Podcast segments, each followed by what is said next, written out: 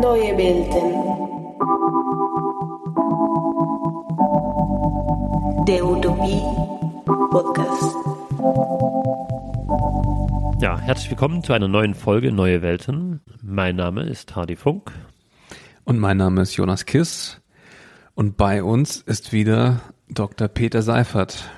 Was auch bedeutet, es geht wieder um Anarchismus. Juhu, Anarchismus. Ja, hallo Peter. Zum zweiten Mal in kurzer Zeit. Äh, Wir hatten ja schon mal eine Folge über Anarchie.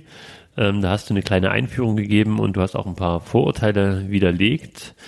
Ähm, Und Ich würde fast sagen, eine große ja, Einführung. Eine große, lange Einführung, ja, stimmt. Auch viel über die Geschichte. Genau, wir haben schon äh, ziemlich viel da dann doch gecovert in der dieser ersten Anarchie-Folge. Ähm, genau, hört da gerne rein, wenn ihr die nicht gehört habt ähm, und ähm, die Basics erstmal braucht zum Anarchismus, denn heute wollen wir ähm, uns dem eigentlichen Fachgebiet von Peter Seifert nähern und das sind anarchistische Welten in der Science Fiction, wenn ich es äh, mal ganz grob, glaube ich, zusammenfassen kann, ja. Oder eines der vielen Fachgebiete, die du, die du beackerst, sagen wir so. Bevor wir zur Science Fiction kommen, vorab noch ganz kurz, wie immer, freuen wir uns über Bewertungen bei Apple Podcasts. Link zur Bewertung findet ihr in den Show Notes. Das hilft uns sehr, gefunden zu werden.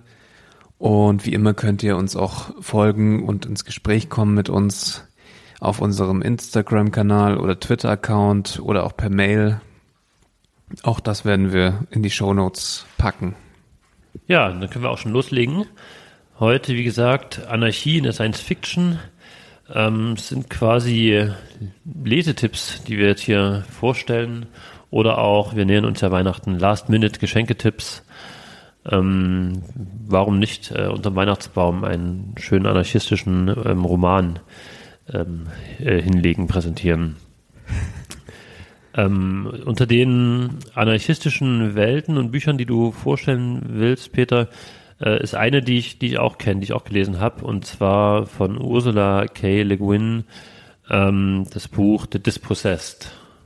Ja, The Dispossessed äh, gibt es auch auf Deutsch. Ähm, antiquarisch bekommt man es bestimmt noch in der Übersetzung Planet der Habenichts. äh, Und äh, besondere Sammler werden vielleicht diese eine Ausgabe von Die Enteigneten noch finden. Das ist die wörtliche Übersetzung eigentlich, Das, das ist oder?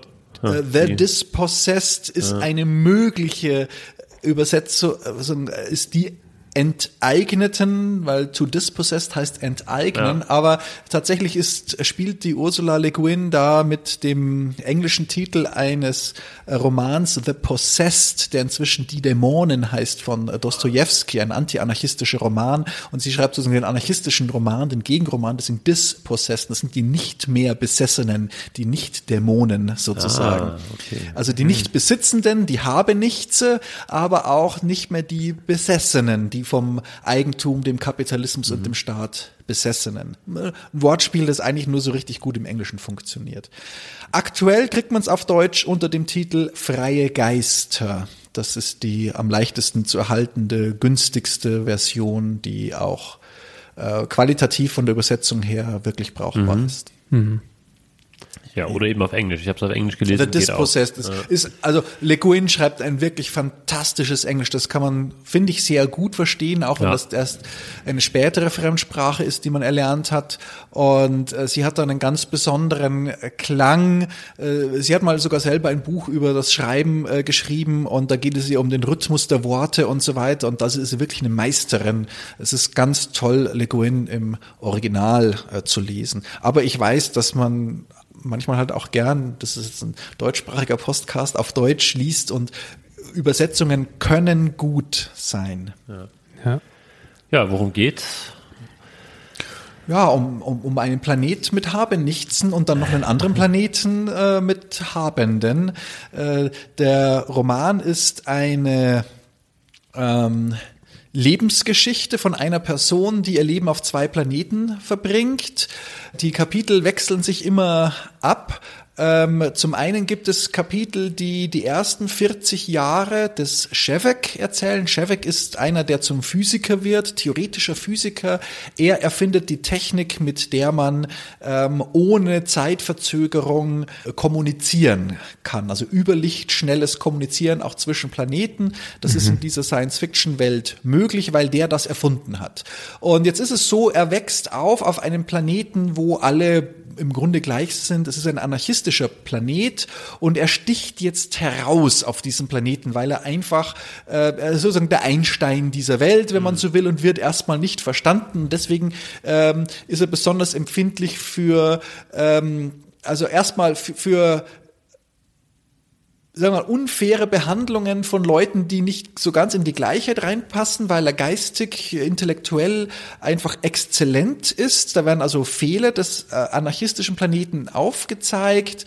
Ähm, zum anderen ist es aber so, dass er ähm, berühmt wird und die vom anderen Planeten, es gibt einen Nachbarplaneten, äh, die sagen, hey, der, wir können den ja zu uns einladen, wenn die den da nicht mögen. Und so sind die anderen Kapitel, die sich da immer abwechseln mit den ähm, anarchistischen äh, Kapiteln, äh, die erzählen die Zeit, die er dann auf dem anderen Planeten mhm. verbringt. Wir haben also eine Gegenüberstellung von zwei Systemen. Erstmal das System, das wir besser kennen werden. Äh, der Roman ist 1974 erschienen. Das, damals war die Erde im Grunde zweigeteilt in dem Kalten Krieg zwischen dem westlichen und dem östlichen Block. Und das ist auf einem der beiden Planeten im Roman auch so. Der Planet heißt Uras und dort sind ein äh, zentralistisch, totalitär kommunistisches kommunistischer Staat auf der einen Seite und auf der anderen Seite ein kapitalistisch aristokratischer Staat. Ähm, und Schewek lebt dieses vielleicht eine Jahr oder so ähm, da bei den äh, Kapitalisten, äh, die ihn erstmal sehr gut behandeln, weil sie ja sich erhoffen, dass sie seine Theorie bekommen, um dann äh, zum Beispiel im Krieg damit, äh, also den wollte das militärisch verwenden. Ähm, allerdings kriegt der Shevek mit der Zeit mit, was alles schief läuft. Und das ist eine, das ist eine, eine sagen wir, idyllische Variante der Erde. Mhm. Äh, zum Beispiel gibt es keine Umweltprobleme, weil äh, Autos können sich nur die Allerreichsten leisten, also gibt es schon mal mhm. äh, da keine Abgase ähm, und so weiter. Äh, es gibt auch, es kommt eine Botschafterin der Erde, also von Terra an diesem Planeten auch an und die sagt, wieso, das ist doch, das ist doch hier das Paradies. So schön haben wir es auf der Erde gerade nicht. Und der Shevek sagt aber, das ist nicht das Paradies, das ist die Hölle. Ähm, denn schaut mal her, die Leute, die einzige Beziehung, die die Leute zueinander haben, sind kommerzielle und Herrschaftsbeziehungen. Das ist alles ganz fürchterlich. Und er lernt dann die vielen Armen erkennen, die sich ähm, auch von ihm viel erhoffen, die sagen, schaut mal, da kommt der Anarchist von dem anderen Planet. Mhm. Und, und sie, die schauen schon lange auf diesen anarchistischen Planeten und sagen, vielleicht machen die das richtig. Und als er wird Leser dann so eine Art bekommt, Messias, ne? Hm? Er wird zu so einer Art Messias dann. Er wird eine Art Messias, der dann eine große Rede hält äh, und ähm, im Prinzip nochmal Werbung für den Anarchismus macht, obwohl er ja eigentlich ein fast ein Flüchtling vom anarchistischen Planeten mhm. ist. Äh, und als er geflohen ist, das ist die Szene, mit der der Roman beginnt, er flieht geradezu vor einem Mob, der ihn lynchen will, äh, weil er als Verräter gilt. Auch deswegen, weil er überhaupt vorhat, zum anderen Planeten. Also er hat erst vor, zum anderen Planeten zu gehen und dann machen ihm anderen klar, brauchst aber auch nicht zurückkommen. Er kommt dann aber zurück. Und äh, das wie, wie, kurz Zwischenfrage, wie heißt der Planet der Planet heißt Anares. Der Planet, der anarchistische Planet heißt Anares und man kann das vielleicht versuchen mit äh, irgendwie, das klingt vielleicht so ein bisschen als der Planet ohne Dinge, weil es ein sehr karger Planet, ein trockener Planet, ein bisschen vergleichbar mit unserem Mars, nur mhm. dass es, es gibt Luft zum Atmen, es wachsen dort auch Pflanzen, aber fast keine Tierwelt und äh, die, die ähm, Anarchisten, äh, die dort leben, also alle Leute, die dort leben, müssen praktisch Anarchisten sein, weil es ist halt anarchistisch dort und die äh, haben es nicht leicht wirtschaftlich gesehen. Also es gibt immer wieder Hungersnöte ja. und äh, Knappheiten aller Art ja. und alle sind gleich arm, mehr oder minder. Ja. Aber sie sind auch gleich frei und gleich selbstbewusst, mehr oder minder natürlich immer mit gewissen psychologischen Unterschieden. Und es wird, das ist wirklich interessant, dieser Roman The Dispossessed ist eine Utopie. Sie stellt diesen Anarchismus als etwas Gutes dar, als etwas, das besser ist als selbst eine bessere Version unserer Erde. Und gleichzeitig wird uns aber auch vorgestellt, was da alles schief läuft, denn es läuft da einiges schief. Ähm, das ist überhaupt etwas, was wir bei den anarchistischen Utopien ab den 1970er Jahren äh, feststellen können, es wird uns nie so ein äh, Wolkenkuckucksheim gezeichnet, wo alles perfekt und harmonisch ist. Das wäre total unrealistisch, so sind wir Menschen gar nicht, sondern es wird gezeigt, wie auch egoistisch wir sein können, wie uneinsichtig wir sein können, wie ähm, verfahren in, in dem, was wir gewohnt sind, also wie borniert wir sein können. Und dennoch kann es funktionieren, uns herrschaftsfrei äh, zu organisieren. Und vielleicht stelle ich das kurz mal vor, wie die das da versuchen. Und dann Ja, sehen wir gerne, auch, was klar. nicht geklappt hat. Ja. Ja. Zeigt, glaube ich, auch ähm, eine Welt, die sich immer noch verändert. Also das ist, glaube ich, ganz wichtig, dass ähm, diese Utopien nicht so einen ähm, Endpunkt der Geschichte präsentieren, äh, die absolut ideale Gesellschaft, die man erreichen muss. Und wenn man die erreicht hat, dann muss man die quasi ähm, so erhalten, wie sie ist. Und wer dann davon abweicht, ist ein Abweichler und äh, muss irgendwie auch wieder bestraft werden. Ja, das ist, glaube ich, ein Fehler vieler älterer Utopien oder so Politikentwürfe, dass Richtig. die so ähm, sehr, sehr genaue Vorstellungen schon haben, wo die Reise hingehen soll und dann alles bekämpfen, was sich, was, was irgendwie doch irgendwie anders umsetzen möchte oder verändern möchte. Ja, ganz richtig. Und Mhm. dass diese Veränderbarkeit äh, der utopischen Entwürfe, die kommt äh, so richtig auf in den 1970er Jahren. Ihr habt schon mal Eiland äh, Mhm. von ähm, äh, Aldous Huxley besprochen. Das ändert sich auch Ja. zum Schluss zum Schlechteren. Leider, ja. Die äh, Frage ist, wie ist Jetzt das jetzt auf diesem. Planeten Anaris? Äh, Wird es da schlechter oder besser? Ähm, ja, also es wird ein Stück weit schlechter, allerdings nicht so katastrophal wie ähm, in Island und es wird dann aber vielleicht auch besser. Das ähm, will ich jetzt nicht verraten. Ja, wir wollen ja auch nicht, nicht wirklich spoilern oder von der Genau. Handlung her. So, genau. Nicht- äh, aber nicht was alles zumindest verraten. schlechte wird zu viel. Also ich werde jetzt nicht von der Story groß was erzählen. Ähm, mich interessieren jetzt überhaupt bei dem Zeug, was ich heute vorstelle, mehr so die Strukturen. Also was sind da für was was finden die für Möglichkeiten, ihre Gesellschaft zu organisieren? Genau, darum geht es So. ja auch. Ja. Die Leute, die auf Anaris leben, sind Exilanten. Denn ursprünglich leben die Menschen nur auf dem einen Planeten Uras. Und jetzt ist es so, auf Uras gab es eine anarchistische Revolution, die gescheitert ist. Und dann hat die als fast eigentlich als Unterdrückungsmaßnahme die äh, eine Regierung da in dem Staat, wo die Revolution gescheitert ist, eine Million Anarchisten in Raketen gesetzt und auf ihren Mond sozusagen geschossen. Also ein Doppelplanetensystem mit zwei gleich großen Planeten, die einander oder vielmehr den gemeinsamen Schwerpunkt umkreisen. Und äh, man wusste schon lang, auf dem Mond da oben gibt's Luft und Pflanzen und man hat den auch schon ein bisschen erforscht, man kann da leben, aber nicht gut. Und das ist sozusagen die Strafe dafür, dass sie Revolution gemacht haben, dass sie zu einer Million da rauf müssen. Und das ist 200 Jahre her ungefähr. Und in diesen 200 Jahren sind äh, Also das war ursprünglich so eine Art Strafplanet. sozusagen ein Strafplanet, aber ausschließlich für Anarchisten. Und die Anarchisten sagen so, ja gut, aber das heißt ja, okay, hier ist zwar ein bisschen blöd jetzt, aber es ist auch ein bisschen gut, denn all das, wogegen wir waren, ist jetzt nicht da. Die Regierung ist weg, äh, der Markt ist weg, äh, die äh, Unterdrückung der Frau durch den Mann ist weg. Wir machen jetzt, wie wir wollen, allerdings in dem Rahmen, in dem wir können. So gut das halt geht mit dem Versuch, hier Ackerbau und Viehzucht und Industrie zu machen. Die Anarchisten sind Syndikalisten, das heißt, das war, eine Arbeiter, war ein Arbeiteranarchismus ursprünglich und deswegen sagen sie, wir wollen hier nicht in der Steinzeit leben, sondern wir wollen eine große Industrie aufbauen. Schwerindustrie, Leichtindustrie, all das, Züge, Stahl, äh, die fangen richtig an und sie werden 20 Millionen, also die haben, äh, die verzwanzigfachen sich dort, obwohl es ein wirklich karger Planet mit wenig Wasser ist. Ökologisch gesehen sind sie wirklich dumm, aber ähm, sie kriegen es auf die Reihe, hier wirklich eine äh, Zivilisation zu haben, die wir als industrielle Zivilisation betrachten müssen. Allerdings äh, eine sehr stark auf die Wirtschaft ausgerichtete äh, Zivilisation, weil ständig droht äh, Hunger oder Knappheit äh, von Dingen, obwohl es eine starke Arbeitsethik gibt. Also die Leute werden ständig aufgefordert, hey, es ist alles freiwillig, aber meldet euch mal zur nächsten Arbeit. Äh, und wenn nicht, dann müssten wir ja alle hungern und das wäre unsolidarisch. Und jeder muss solidarisch sein. Wir haben keine Regierung, die es befiehlt, aber äh, jeder kennt andere Leute und jeder findet den Scheiße, der nicht solidarisch ist. Es entsteht also ein sozialer Druck erstmal zwischen den Menschen, man muss mitmachen.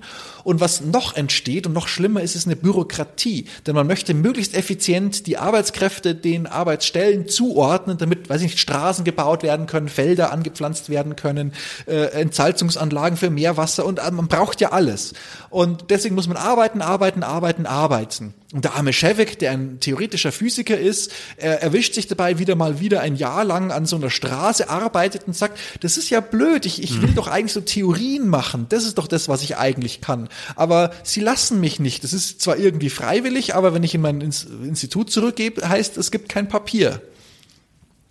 Er ist also entfremdet äh, und zwar deswegen, weil er eigentlich nicht an dieser notwendigen Arbeit mitmachen will und weil er vor allem erkennt, dass die Bürokratie, die für Effizienz sorgt, tatsächlich sowas wie einen Zwang einführt. Und gegen diesen Zwang rebelliert. Er hat eine Reihe von Freunden, die gründen neue Syndikate. Man kann jederzeit freiwillig Syndikate gründen zu jedem mhm. Zweck, sei es, weil man Opern haben will. Ja, wer Opern haben will, kriegt sie. Er muss nur ein paar Leute finden, die in einem neu organisierten Syndikat halt äh, eine Bühne bauen und die Lieder einstudieren und das dann singen und so weiter. Also jeder, man kann alles machen, sofern man halt Leute findet, die mitmachen. Und er macht halt, er sagt, die Anarchisten sind gehorsam geworden hier bei uns auf dem Planeten, weil sie Angst vor dem Hunger haben. Und wir müssen wieder ungehorsame Anarchisten werden. Und äh, für ihn persönlich bedeutet es, er macht weiter mit seiner physikalischen Theorie und reist dann schließlich auf den anderen Planeten.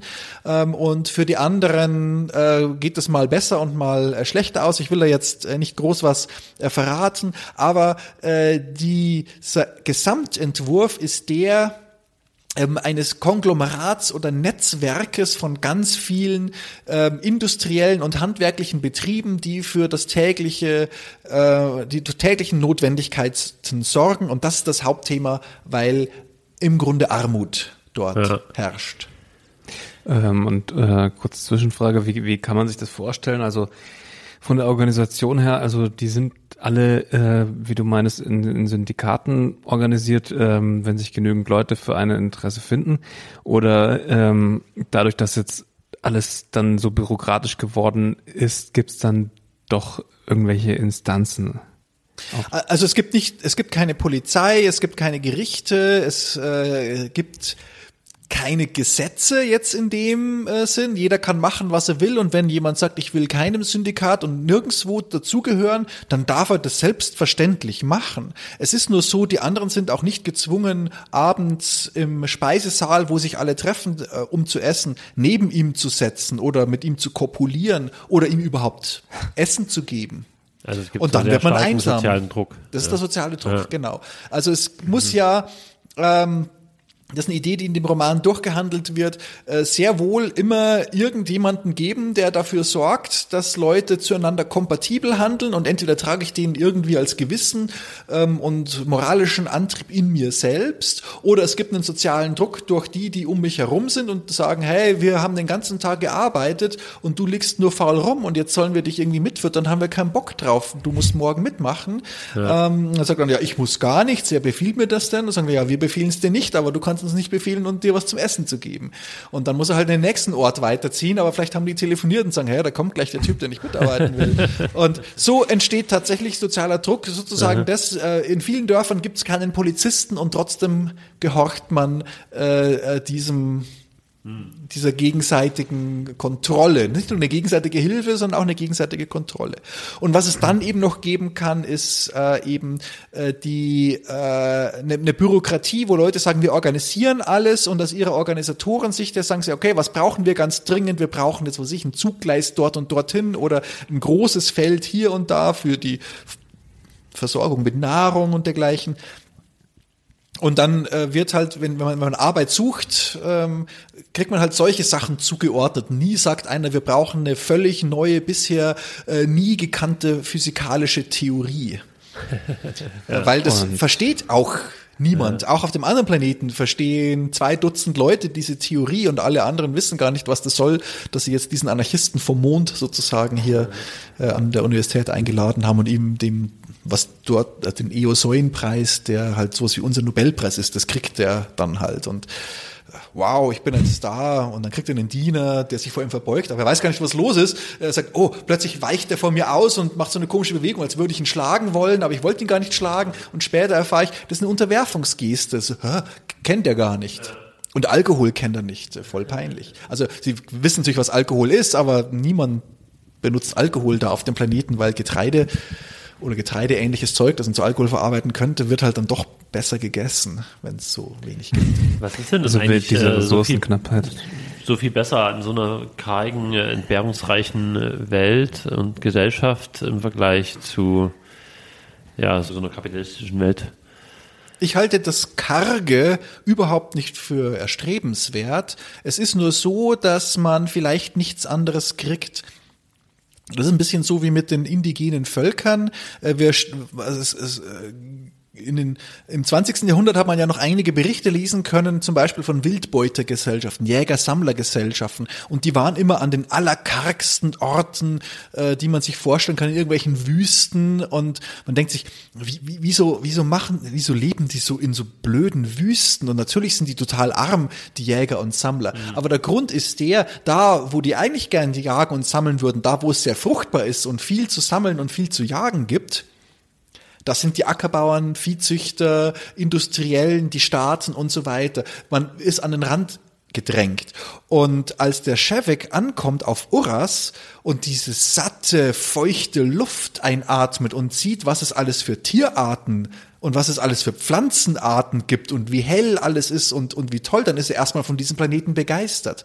Und zwar genau so lange, bis er sieht, wie die Leute miteinander umgehen.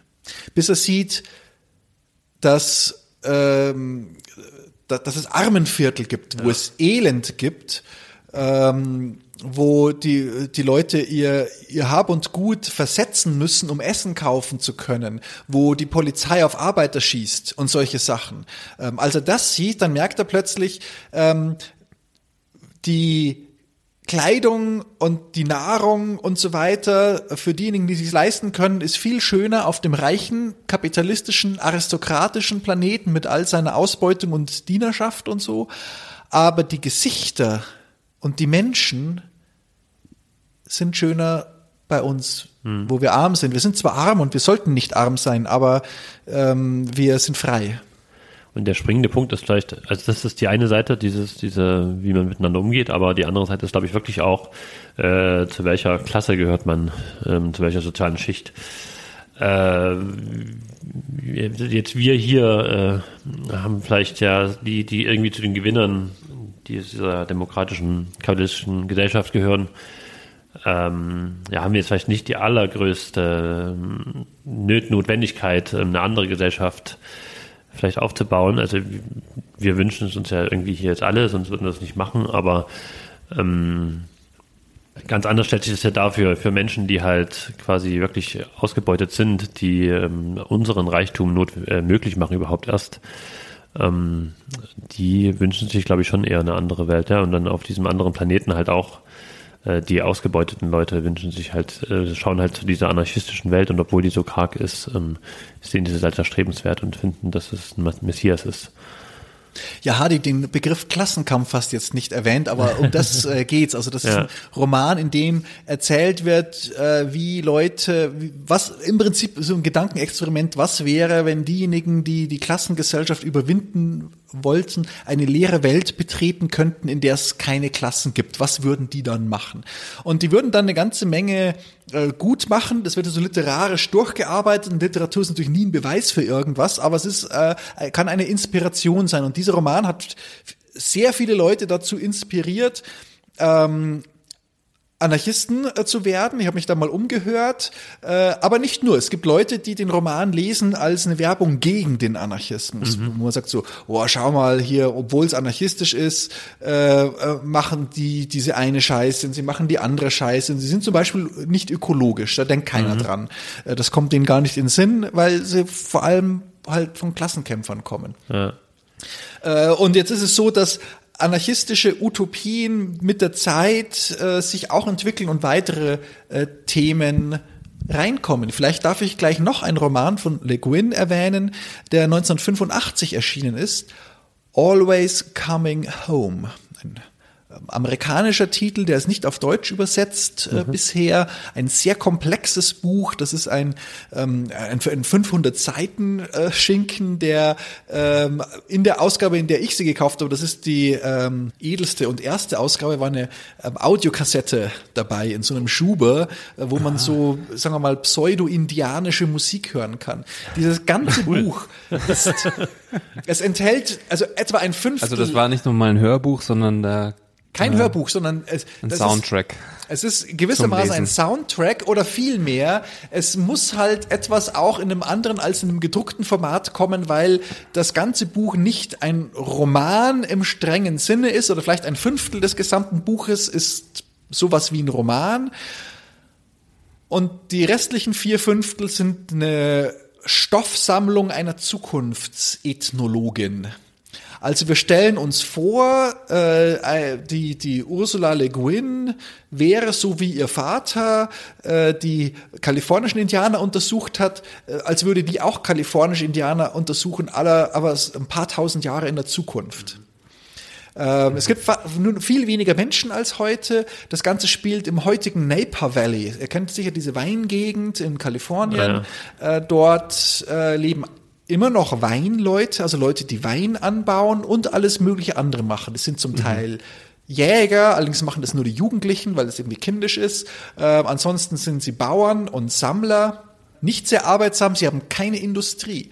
Ähm, sie leben ein fast steinzeitliches Leben, ähm, sind aber sehr gebildet und äh, können das Internet benutzen. Also operiert wird mit Obsidiansteinen, aber der Zugfahrplan und die Wetterhervorsage, die kommen von einem Internet-Terminal. Es gibt eigentlich nicht viele Internet-Terminals, weil die finden das langweilig. Das Internet okay. ist auch gar nicht mehr das, was Menschen gemacht haben. Das ist ja viele tausend Jahre in der Zukunft. Es hat sich aus unseren heutigen Computernetzwerken ein eigenständiges Wesen mit eigener Intelligenz entwickelt, das vor allem an Wissen interessiert ist und zum Teil an den Menschen interessiert ist und deswegen bereit ist, für die Menschen beispielsweise eine Datenbank zur Verfügung stellen, in die sie ihre Zugfahrpläne reinschreiben können, sodass es jeder abrufen kann, ohne dass man wirklich einen Zug wohin fahren muss und sagen muss, übrigens, wir kommen jetzt, sondern dass man so ein bisschen Koordination hat ja. Äh, oder, oder Wetterhervorsagen sind ganz wichtig.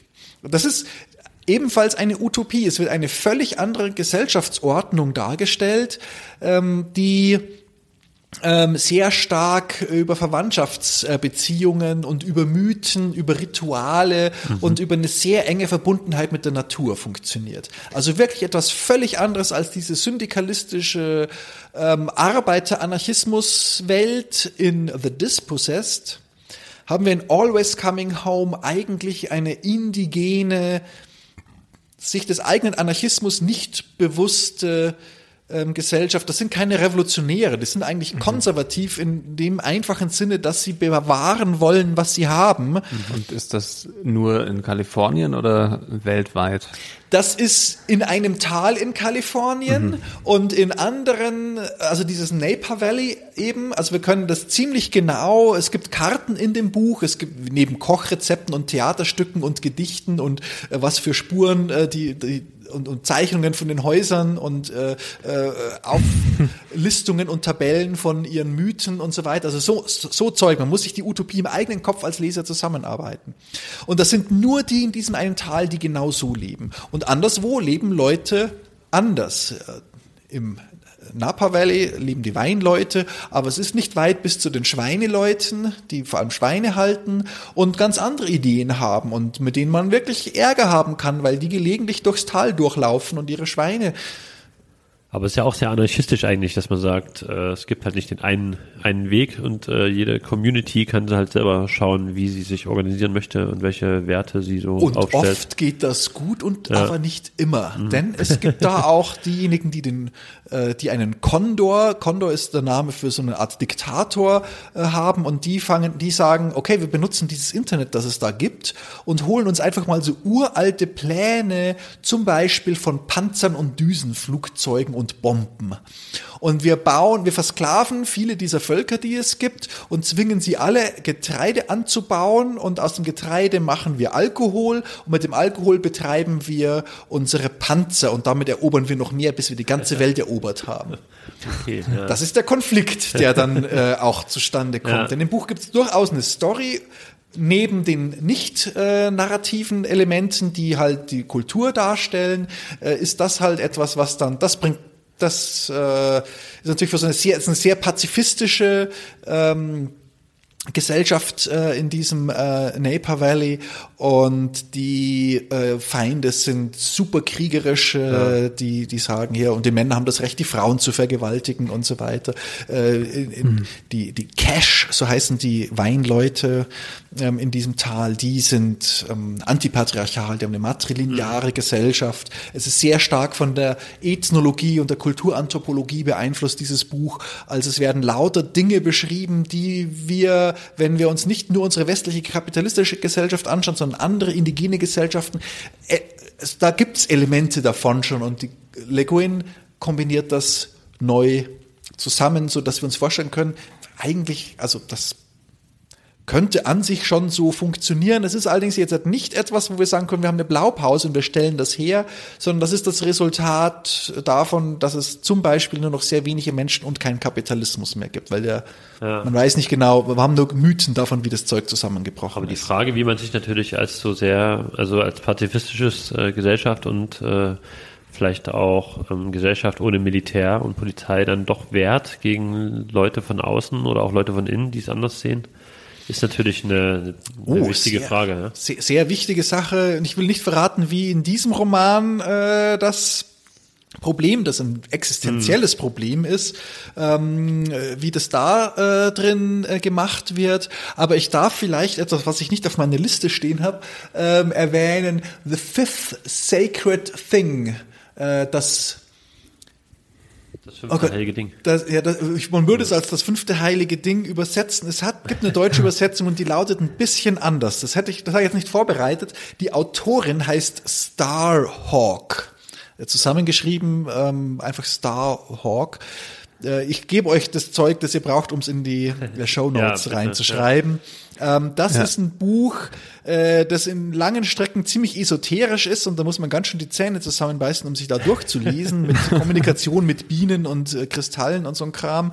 Aber da geht's auch darum, dass es eine im Grunde anarchistisch organisierte Stadt in Kalifornien gibt, in Nordkalifornien und die sind wirklich öko und nett und alles ist irgendwie super und man voll sympathisch, irgendwie Hippies, im Grunde sind das Hippies ähm, und dann gibt's im Süden äh, von Kalifornien eine christlich-fundamentalistisch-faschistische äh, Stadt und die sagen, hey, wir erobern die im Norden. Ja.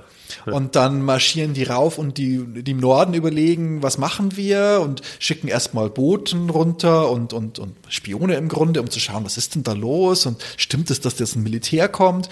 Und äh, dann überlegen sie, sollen, so, sollen wir was weiß ich, Minen unter der Straße legen und die töten oder so, aber dann töten wir ein paar von denen und was haben wir davon? Das kommt ja immer mehr. Die werden ja, die versklaven auch wieder Leute, um in Krieg zu ziehen.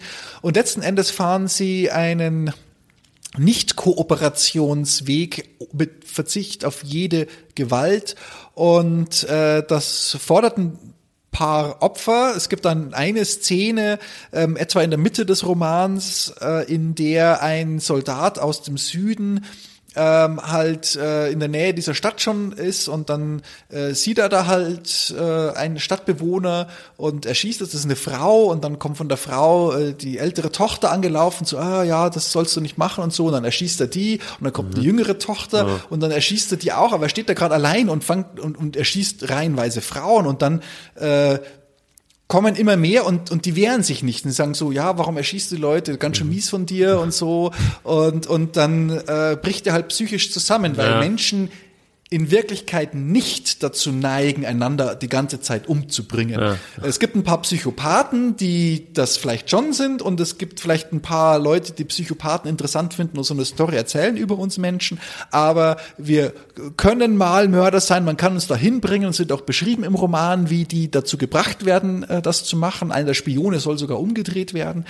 Aber ähm, tatsächlich, wenn man die Leute nicht äh, genug indoktriniert und wenn, wenn sie losgelassen werden, äh, dann wollen die eigentlich nicht Mörder Ja. sein. Ja. Und das Schöne an der Stadt im Norden ist äh, bei in dem Roman von Starhawk eben, die im Norden sind sehr ökologisch und schaffen es deswegen Wasser zu haben, während die im Süden äh, total ausbeuterisch gegenüber der Natur sind und deswegen ständig Probleme haben, sauberes, trinkbares Wasser zu haben. Und es wird denen im Norden, äh, denen, den Soldaten, die kämpfen sollen, klar, dass wenn sie überlaufen, ähm, dann müssen sie nicht mehr kämpfen Und haben sauber und sie haben Wasser.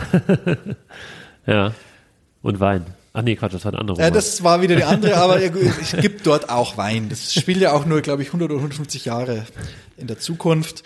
Ähm, das wäre jetzt ein anarchistischer Roman, den hatte ich gar nicht geplant heute vorzustellen, aber kann man auch lesen, sofern man es aushält, wenn also da das so immer wieder ins feinstoffliche, hexerische, Ja, äh, ja. esoterische und so weiter geht. Ich, das ist jetzt gar nicht mein Geschmack, aber die Geschmäcker sind äh, verschieden und ähm, das ist Starhawk. Die Autorin versteht sich auch selbst als ähm, Hexe, wenn ich das richtig äh, übersetzt habe. Und die äh, ist aber zugleich eine anarchistische Aktivistin, die auch weiß, wovon sie redet, die also insbesondere was so Entscheidungsmechanismen innerhalb von anarchistischen Gruppen äh, ziemlich gut durchblickt hat und da so ein Manual rausgegeben hat. Da gibt es eine ganze Reihe in der anarchistischen Bewegung, jetzt nicht literarisch, sondern in echt, Ja, ja. Äh, da, wo man sich halt auch Ratschläge holen kann, wie man das macht, denn der gute Will allein genügt ja nicht, man muss ja. irgendwie ein Vorbild haben, wie äh, wie können wir eigentlich dafür sorgen, dass wir untereinander uns nicht gegenseitig unterdrücken, was wir ja nicht wollen, aber vielleicht passiert es uns. Aber diese Gesellschaft schafft es quasi, äh, eine Antwort zu finden auf Gewalt von außen, ohne dass sie selber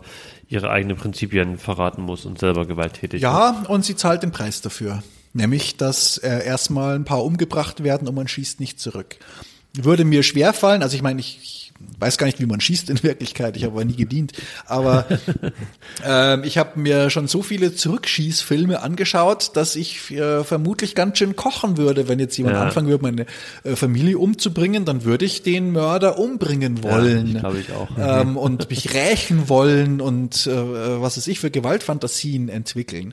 Aber wenn wir Fantasien entwickeln, mein Vater hat mal von einem Boot geträumt und hat dann so ein- eine Zeitschrift sich gekauft mit, mit so Motorbooten, mit vergoldetem Motor. Und ich so, ja, sag mal, das kannst du eh nie leisten. Ich gesagt, ja, ein anderes Boot auch nicht. Aber äh, wenn er schon träumt, dann schon gescheit. Und da helfen halt, glaube ich, diese anarchistischen Utopien, dass man sich äh, deshalb mal so, so richtig voll durchgespielt Aber der, vorstellt. der Spannungsmoment, also äh, vom Unterhaltungsfaktor in den Büchern, ist immer irgendwie, dass die Utopien bedroht werden von außen, oder?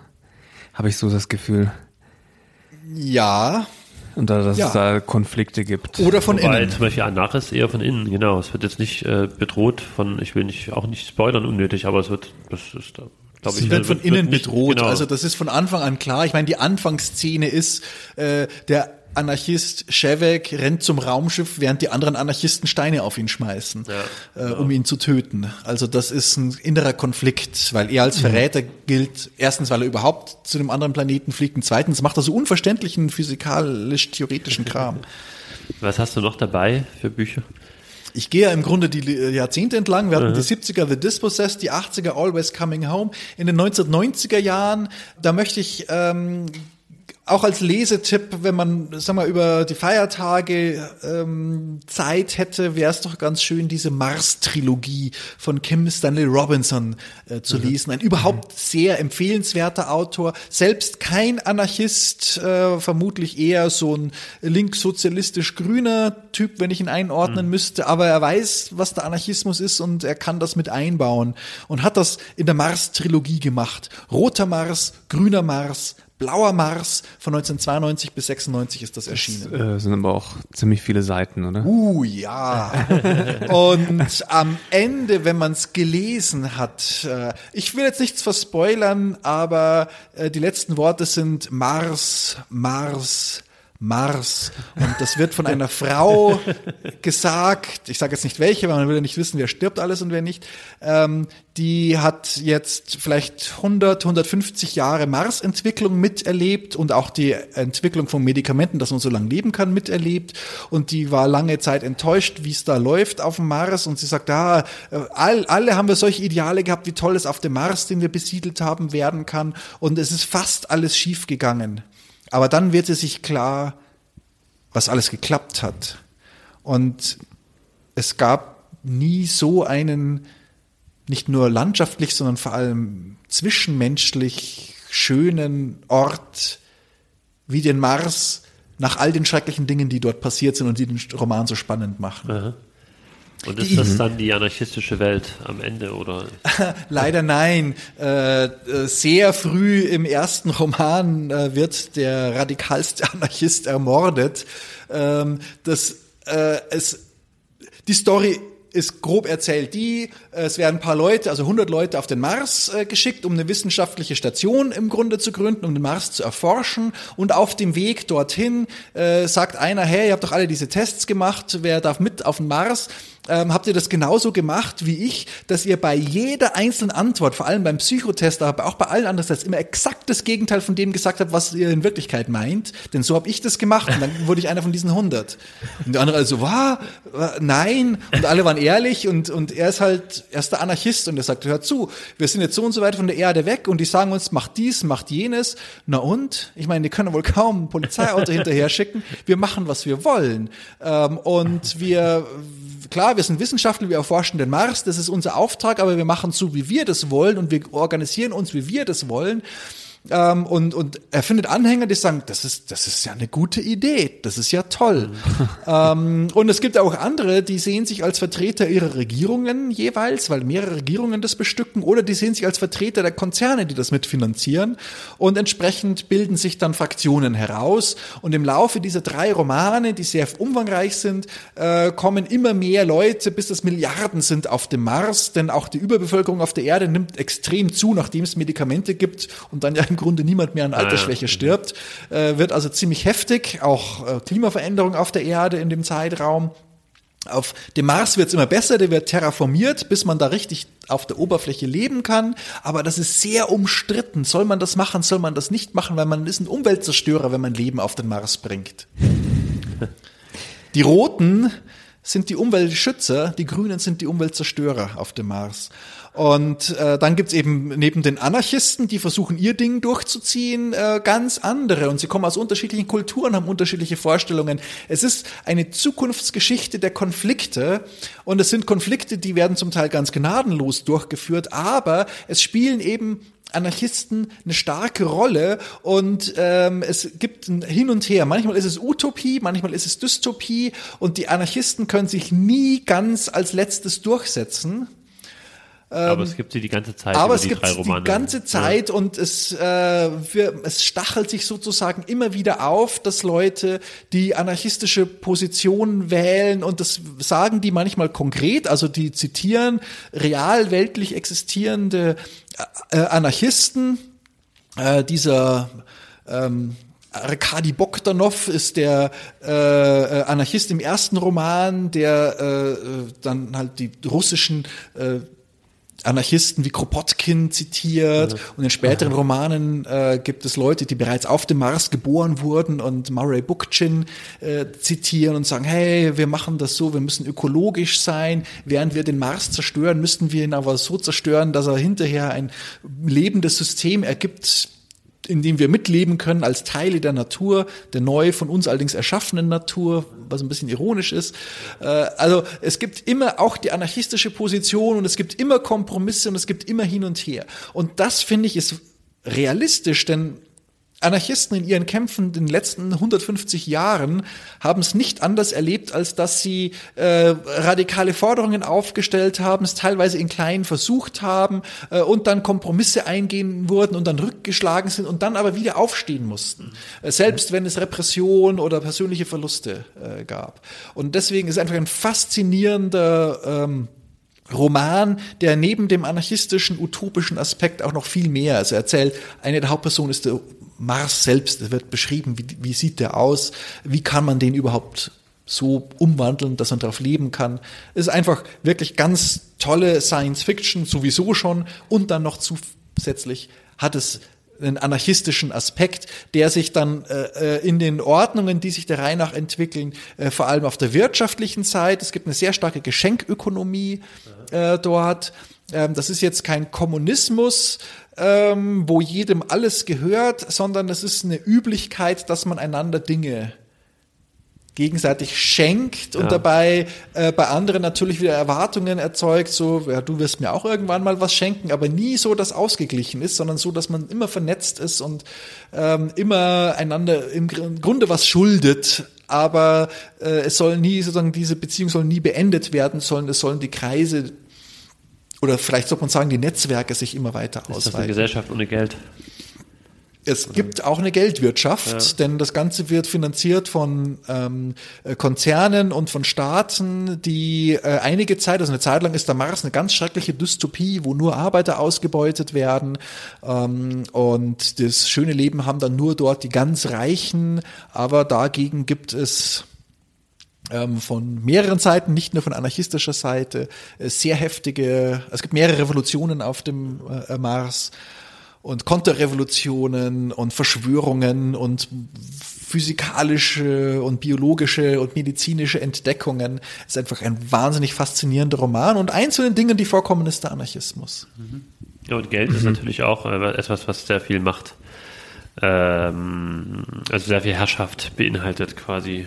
Ne? Also hier merkt man ja auch äh, im demokratischen Kapitalismus, dass äh, vor dem Gesetz alle gleich sind, aber natürlich ähm, das Geld eine super wichtige Rolle spielt. Wie lebe ich überhaupt? Welche Chancen habe ich? Welche Möglichkeiten? Und auch im Endeffekt vor Gericht, welche Chancen habe ich dann doch wieder? Ja, auch, da kannst du laut sagen, dass, dass selbst da, wo eigentlich vor dem Gesetz alle gleich sein sollten, macht es dann doch einen Unterschied, wie man sich als äh, Anwalt leisten Ja. kann.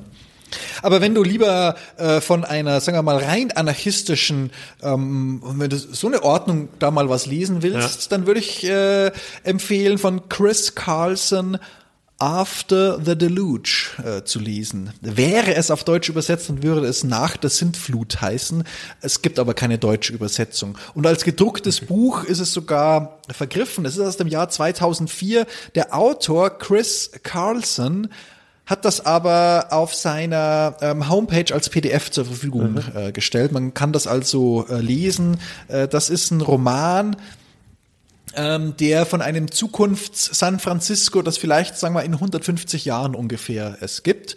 Ähm, dort, äh, diese Stadt ist eine im Grunde anarchistisch organisierte Stadt, in der wir zwei Geschichten verfolgen, also zwei Stories stecken da drin. Äh, Das eine, das ist ganz typisch, wie wir das auch in klassischen Utopien haben. Das ist jemand, der kommt aus einem anderen Teil von Amerika nach San Francisco eingereist äh, und will diese Stadt kennenlernen. Wir hatten nur gehört, wie toll das da ist.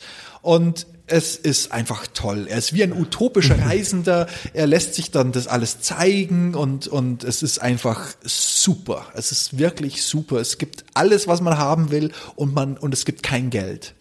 Ähm, Aber irgendeinen Haken gibt's dann vielleicht doch. Oder gibt immer Haken bei solchen Geschichten. Aber utopische Reisende sind ja in den klassischen Utopien notorisch äh, unkritisch. Äh, das ist jetzt bei diesem hm, naiv fast, fast naiv, die lassen sich also alles erzählen, fallen auf die Propaganda rein und so weiter. Und dieser Eric, äh, der da äh, nach San Francisco kommt, ist am Anfang auch ein bisschen so, wird dann etwas ernüchtert, er bekommt dort seinen ersten Liebeskummer und so weiter. Und irgendwann er, er geht dann zum, zum Ermittlungsbüro und wird ein Verteidiger dieser Ordnung. Es gibt ein Ermittlungsbüro, keine Polizei, aber es gibt Ermittler, die, wenn, äh, wenn man merkt, ja, irgendwie, es gibt hier wohl Straftaten oder jedenfalls etwas, was wir nicht wollen, dass es gibt oder was sehr umstritten ist, äh, dann versuchen die rauszufinden, wer macht denn sowas? Und dann versucht man mit den Leuten ins Gespräch zu kommen und so. Und sowas macht er dann. Und das ist wohl auch notwendig. Das merkt man an der zweiten Geschichte, denn es gibt da einen Brandstifter, einen terroristischen Brandstifter. Das ist jetzt keiner, der von außen kam, weil San Francisco so toll sein soll, sondern das ist, wie wir es eigentlich in Dystopien kennen, eine typische Figur, nämlich einer, der dort aufgewachsen ist und nicht reinpasst, ein Außenseiter. Ja. Der Außenseiter, äh, dem gefällt's eben dort nicht so. Das, Im Grunde ist ihm zu hippie-mäßig. Und er, ähm, er, er findet es halt scheiße und er ist noch ein Jugendlicher und er fängt dann halt an, Brände zu legen. Und äh, letzten Endes, es gibt ja nicht nur San Francisco, sondern den Rest der Welt, da gibt es unter anderem in Südamerika die sogenannte Reagan Pinochet Liberation Army, die die wahre ja ganz Freiheit äh, wieder haben wollen. Und die wahre Freiheit ist im Grunde der Neoliberalismus. Ähm, und äh, da, das, das ist halt so sein Vorbild. Er möchte, dass wieder jeder für sich auf dem Markt gegen die anderen individuell besteht und so weiter. Und dafür ist er bereit, Terroranschläge äh, zu begehen. Und äh, das fällt natürlich irgendwann auf, dass ein bisschen viel brennt in dieser Stadt.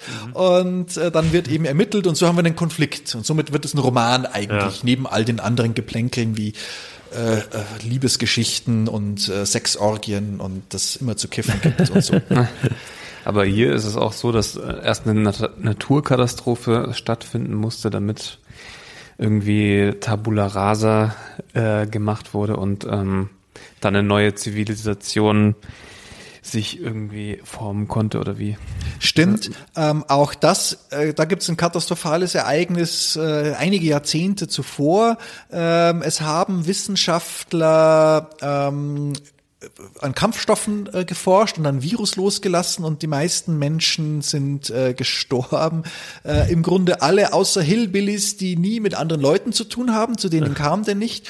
Und Leute, die halt THC in der Birne hatten, da, die, da passiert einem nichts. Das war mal, ich weiß nicht, ob, ob, ob Hanf in Wirklichkeit so ein tolles Rezept, äh, tolles Medikament ist, aber in dem Roman eben schon. Ja. Und äh, deswegen bleiben letzten Endes vor allem so Libertarians, die sagen, alles ist erlaubt, auch kiffen, selbst wenn die recht sind, äh, und eben die so äh, friedlichen Hippies. Das sind die, die hauptsächlich übrig bleiben. Und Wissenschaft ist überhaupt nicht mehr angesehen. Das ist eine der Konflikte, die es in dieser Gesellschaft gibt, die auch beschrieben werden, weil Wissenschaftler sagen, okay, wir forschen jetzt an Delfinen, wir wollen die Delfine genetisch verändern, damit die für therapeutische Zwecke äh, besser eingesetzt werden können. Und dann gehen überall Alarmglocken los, weil immer dieses Verändere von der Natur so, hm, das ist keine so tolle Idee, Ja. obwohl die ähm, biologisches Internet jetzt haben. Also Pflanzen können untereinander auch irgendwie kommunizieren, so ähm, elektrochemisch irgendwie. Das können die wohl auch in echt, jedenfalls manche Pflanzen, mehr oder minder.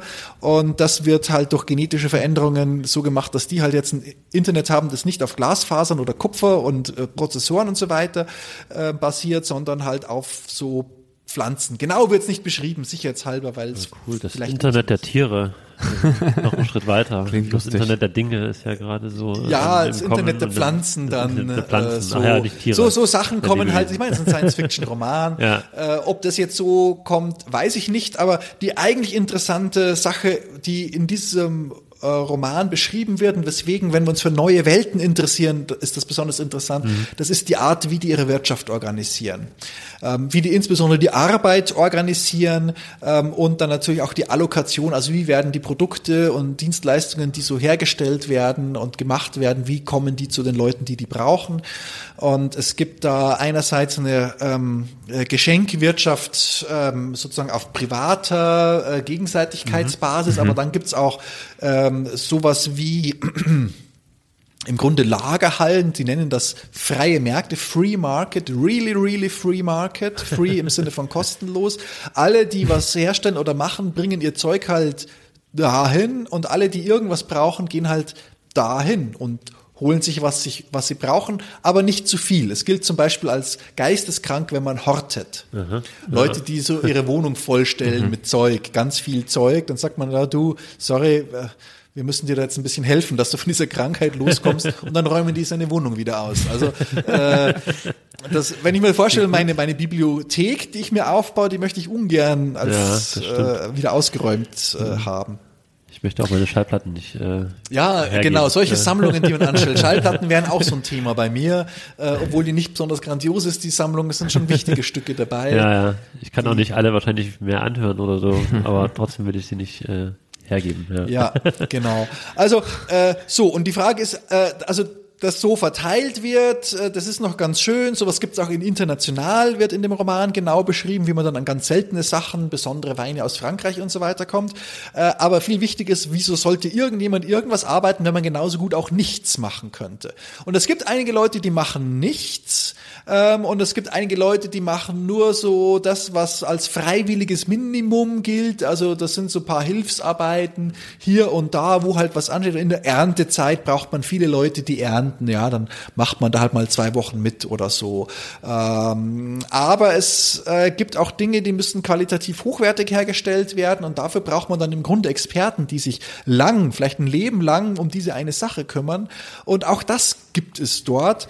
Allerdings nur Leute, die aufgehen in ihrem Job, die das wirklich zu ihrem Beruf, ihre Berufung gemacht haben. Und die ärgern sich natürlich über die paar Leute, die dann immer auch mitmachen, weil sich als Buchmacher, Reisbauern oder, oder Fahrradhersteller oder was auch immer das ist, äh, die halt mal so reinschnuppern.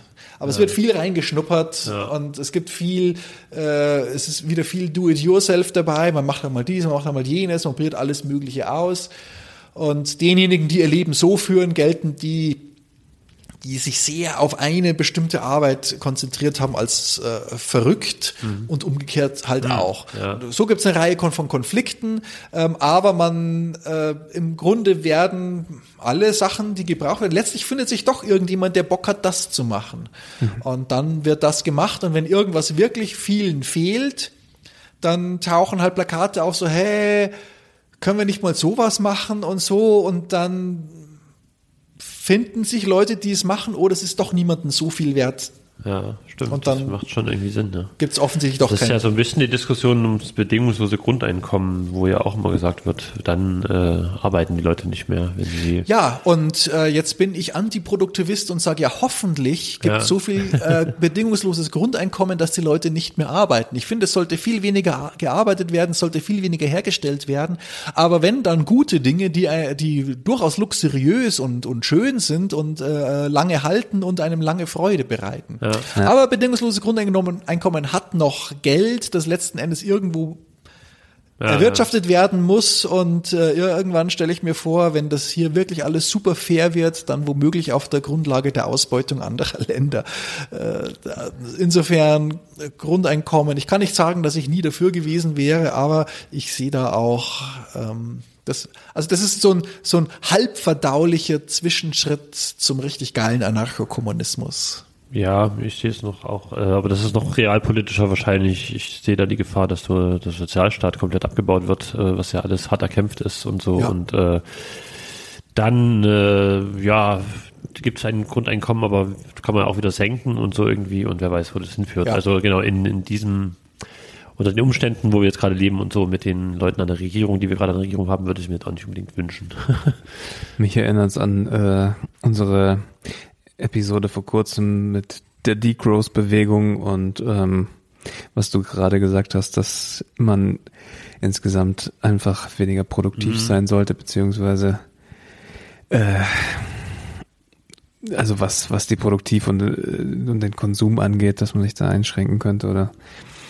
Das ist ja eigentlich auch eine lange Hoffnung gewesen äh, von Industrialisierung. Oder ich glaube auch im Marxismus, dass man sagt, äh, man kann durch Produktivitätssteigerung ja immer mehr herstellen und äh, muss aber nicht immer mehr verbrauchen oder ähm, sinnlose Sachen dann herstellen irgendwie so, wenn man nicht mehr kapitalistischen Zwang unterworfen ist und hat halt immer mehr Freizeit irgendwann so, ne? Und das passiert halt im Kapitalismus nicht, weil ja äh, der einzige Sinn und Zweck äh, dieser Strukturen ist, dass das halt mehr Profit erwirtschaftet wird. Ja?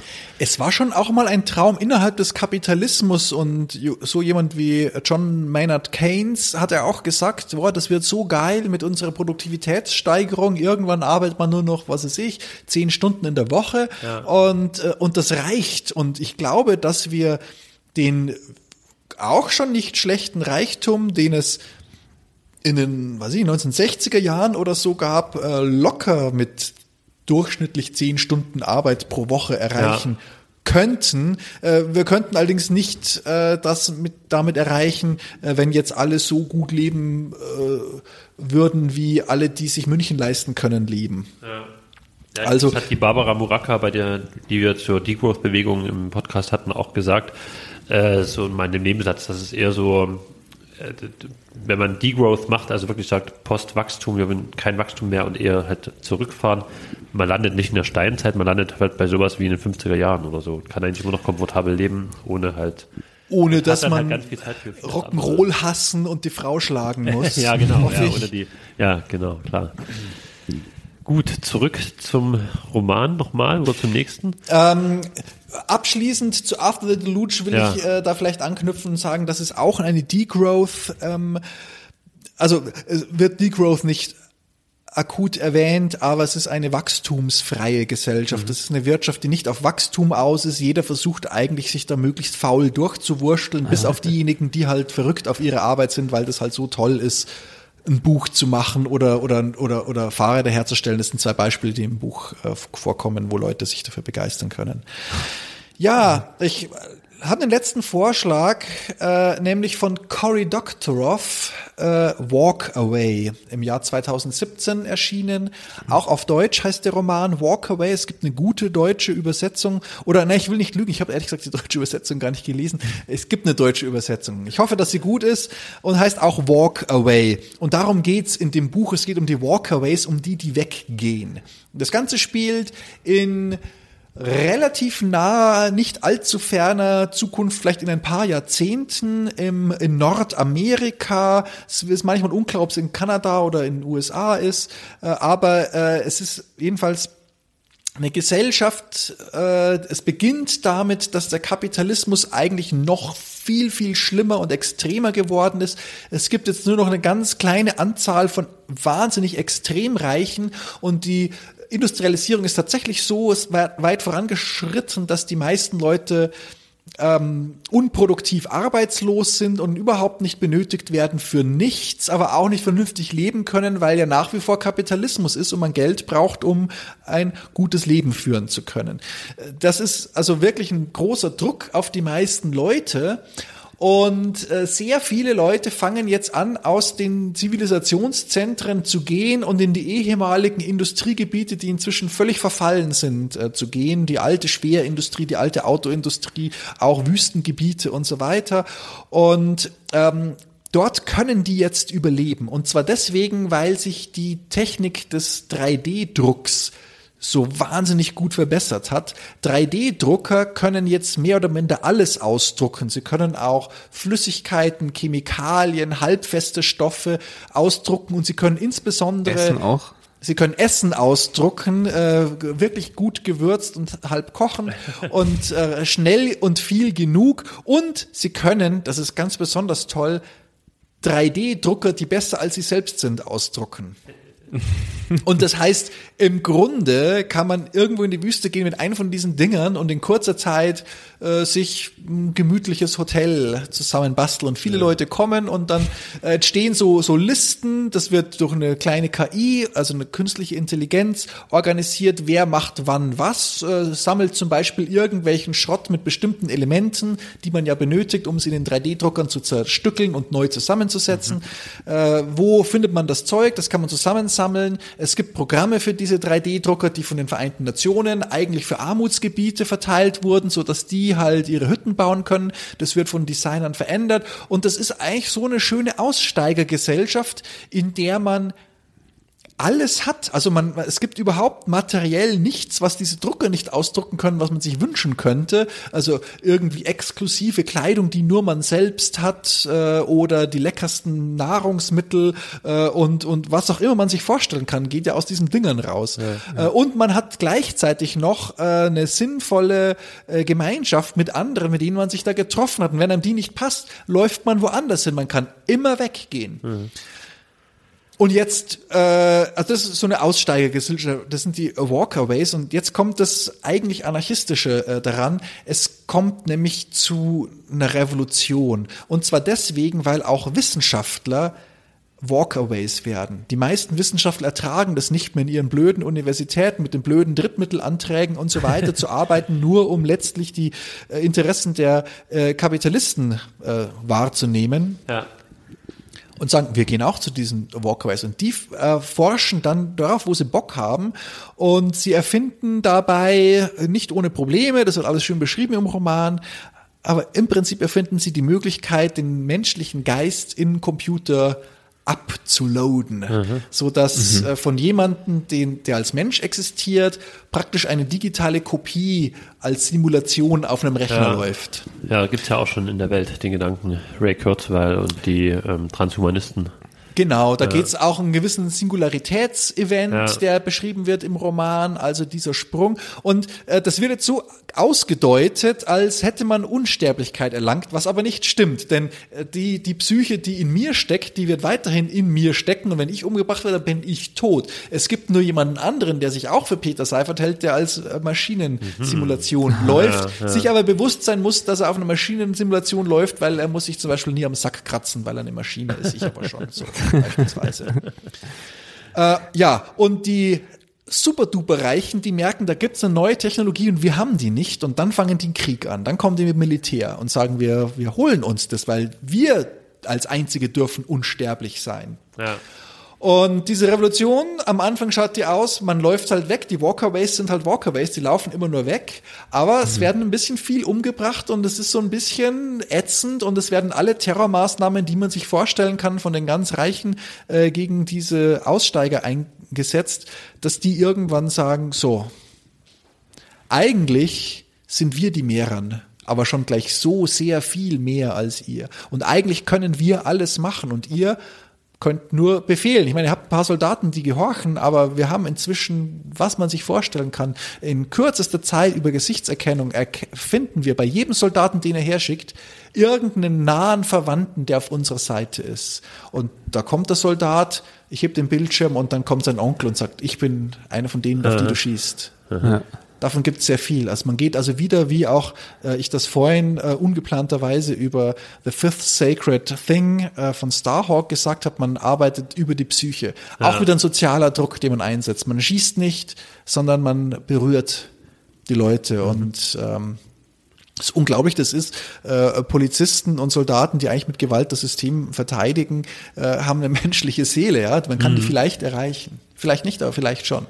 Und ähm, da, das, das wird in dem Roman äh, beschrieben, das ist äh, ganz stark und es ist eine äh, volle anarcho-kommunistische Revolution, die ausbricht.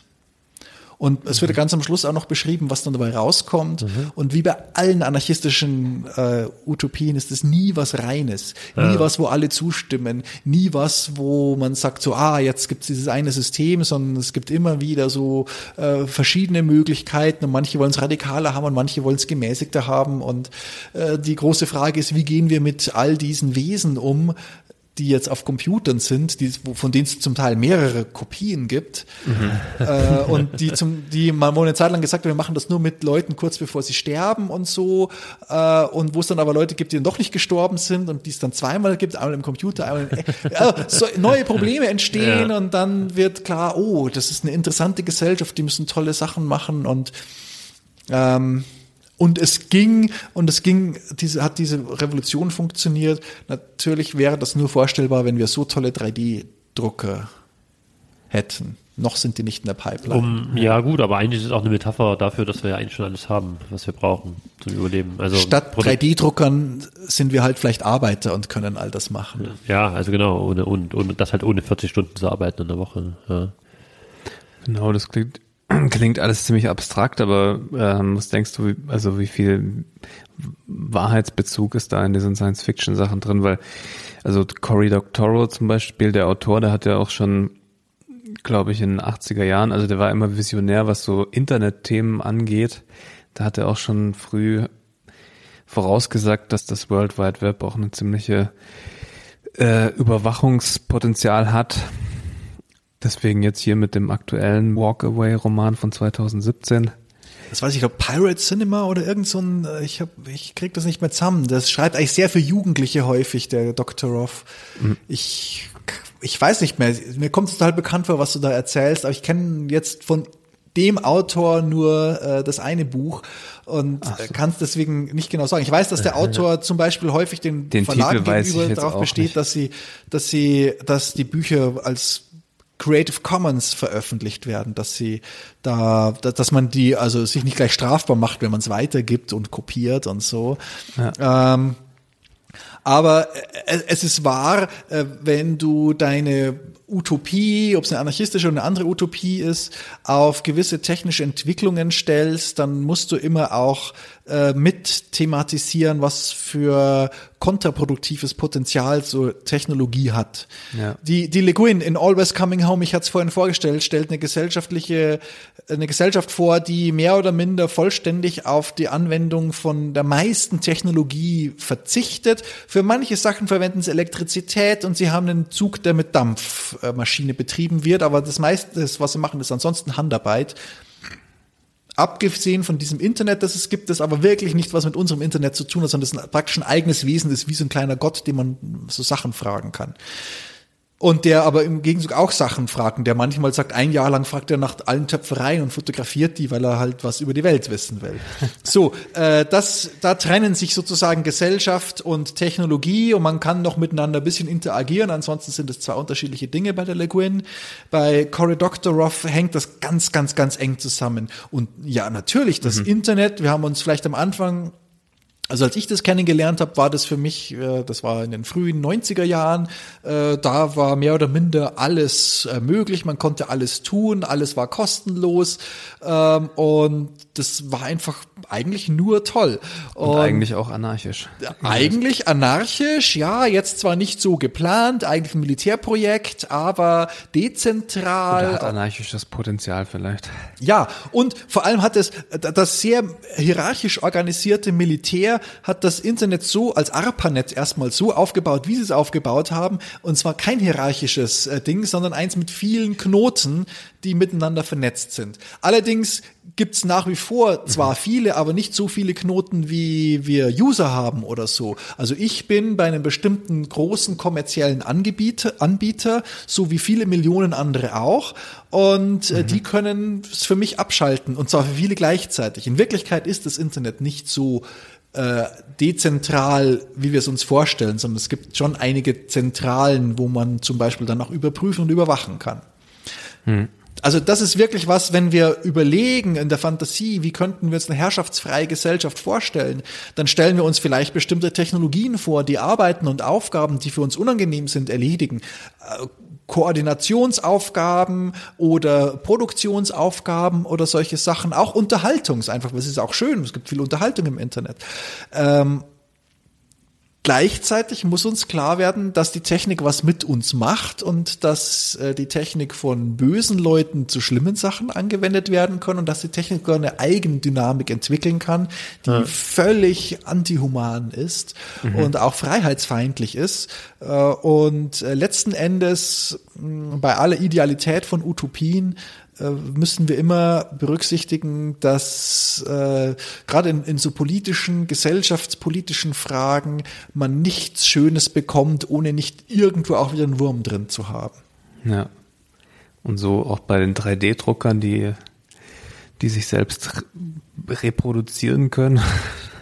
Wobei das ja immerhin keine böse KI ist. Ne? Also da dachte ich auch, das ist ja auch so eine Art Singularität. Der Moment, wo die 3D-Drucker dann äh, selber bessere 3D-Drucker entwickeln und drucken können.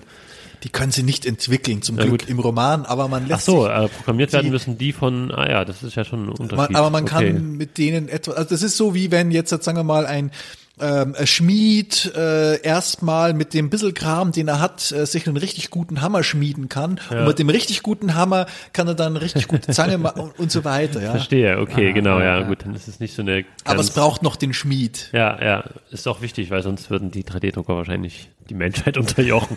Nein, aber so wäre es, das ist die gängige dystopische Erzählung halt. Das ja, und machen das sie ist, nicht.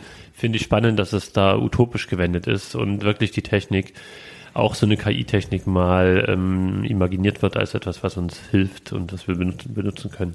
Obwohl es nicht ungefährlich ist. Ein Ja. abgeloadeter menschlicher Geist äh, kann natürlich viel raffinierter gefoltert werden als ein äh, lebendiger Mensch. Der lebendige Mensch ist irgendwann tot und äh, nervlich ein Wrack.